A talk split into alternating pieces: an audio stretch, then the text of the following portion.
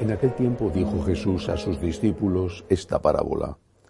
El reino de los cielos se parece a diez vírgenes que tomaron sus lámparas y salieron al encuentro del esposo. Cinco de ellas eran necias y cinco sensatas. Las necias, al tomar las lámparas, no se proveyeron de aceite. En cambio, las prudentes se llevaron alcuzas de aceite con las lámparas. El esposo tardaba. Les entró sueño a todas y se durmieron. A medianoche se oyó una voz que llega el esposo, salid a su encuentro. Entonces se despertaron todas aquellas vírgenes y se pusieron a preparar sus lámparas. Y las necias dijeron a las prudentes, Dadnos de vuestro aceite, que se nos apagan las lámparas. Pero las prudentes contestaron, Por si acaso no hay bastante para vosotras y nosotras, mejor es que vayáis a la tienda y lo compréis.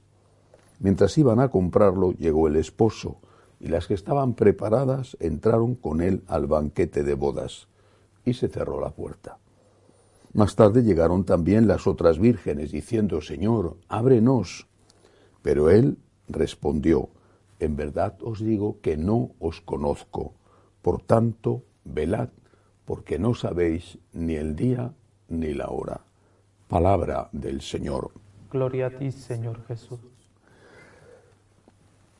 El mensaje de hoy es, en esencia, el mismo que el de ayer. Estad preparados, no sabéis el día ni la hora.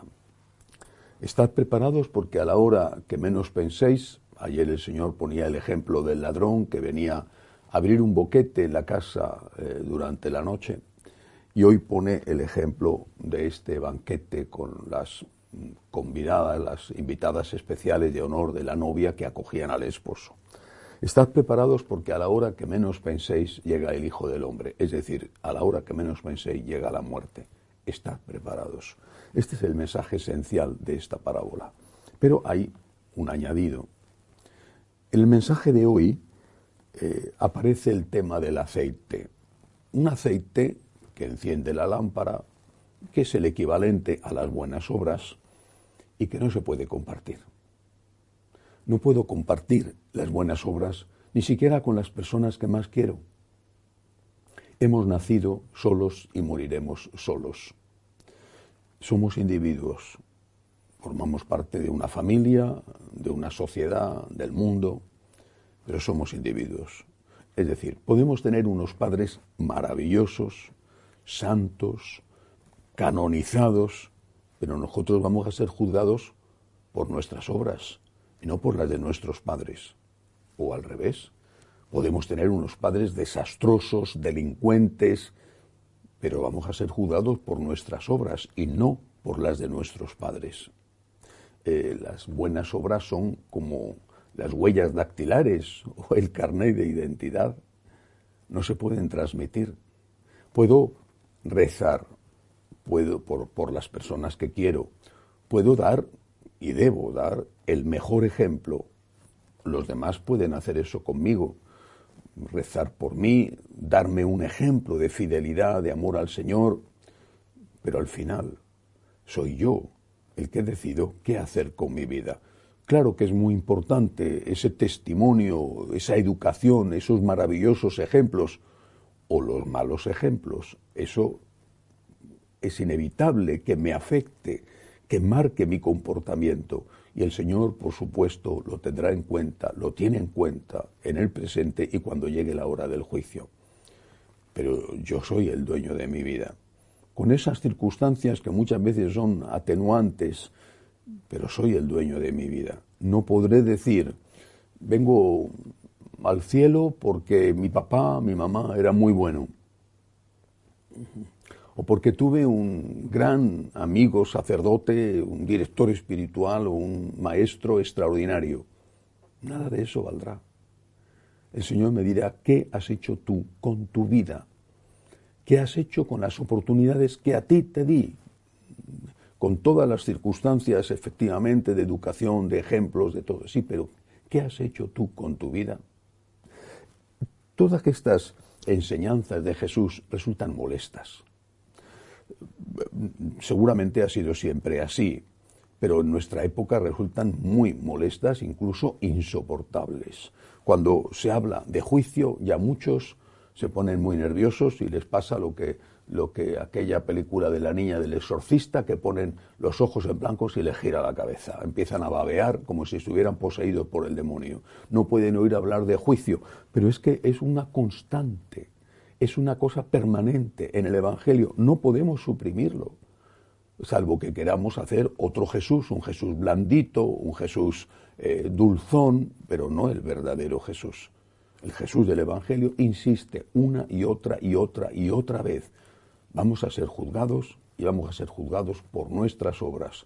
Seremos juzgados con misericordia. La misericordia se ríe del juicio en el sentido de que si hay arrepentimiento, la misericordia hará que seamos perdonados, si hay arrepentimiento. En el siglo XVI ocurrió una tragedia en la Iglesia, una tragedia espantosa. Y estamos a punto, 500 años después, de que vuelva a ocurrir.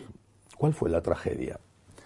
Un sacerdote agustino alemán, Lutero, lanzó una teoría, una herejía, una teoría atractiva, muy atractiva, Chesterton decía que las herejías son verdades que se han vuelto locas. Pues eh, Lutero lanzó una teoría muy sugestiva, muy atractiva. Acabó con todo esto que enseñaba el Evangelio. Y dijo que no hacían falta las obras para salvarse, que solo bastaba la fe. Se acabó el juicio. Bueno, lo quedó reducido a una cosa mínima. Yo tengo fe, ya está. Yo tengo fe, pues no necesito más. Yo digo que creo en Dios y puede ser un criminal, puede ser un asesino, un ladrón, un corrupto, un violador, un pederasta, da igual, da igual. Tengo fe, las obras no hacen falta. Esto es, en esencia, la reforma de Lutero. Claro, se llevó a mucha gente detrás de él, la iglesia se rompió y luego vinieron reformas de las reformas de las reformas. Vinieron los calvinistas o los anabaptistas o las infinitas o casi infinitas sectas que hay en todo el mundo. Pero el origen fue una herejía seductora. No hacen falta las obras. ¿Te vas a salvar solo con tener fe? No hace falta que estés esforzándote, luchando, arrepintiéndote, pidiendo perdón. Naturalmente después vino además el decir que esto, aquello o lo de más allá no era pecado, con lo cual más fácil todavía estamos ante una situación parecida y también originada en Alemania. Por eso tenemos que recordar el Evangelio. Nosotros somos fieles a Jesús. Él es el Señor, no tal cura o tal obispo, no, es el Señor el que nos enseña, es el Señor el que nos salva. No podemos ir al Evangelio y cortar esto porque no conviene, porque no está de moda, porque me perjudica, porque me hace tener mala conciencia es el Señor el que nos dice, soy el Dios de la misericordia, estoy dispuesto a perdonarte setenta veces siete cada día. Pero tienes que pedir perdón, tienes que tener intención de cambiar, tienes que luchar, tienes que luchar y esforzarte y levantarte cada vez que caes, que yo te voy a perdonar, que no te voy a regañar, que he venido para salvar. Pero al final habrá un juicio. Suprimir el juicio de Dios. Suprimir la necesidad de las buenas obras para salvarse es destruir una parte esencial del Evangelio y, por supuesto, de las enseñanzas posteriores, empezando por San Pablo, siguiendo por el apóstol Santiago, cuando él le dice a uno en su carta, le dice a uno, muéstrame tu fe sin obras y yo con mis obras te mostraré mi fe. Es suprimir dos mil años de historia de la Iglesia y de enseñanza continuada para volver a lo mismo, lo mismo que Lutero.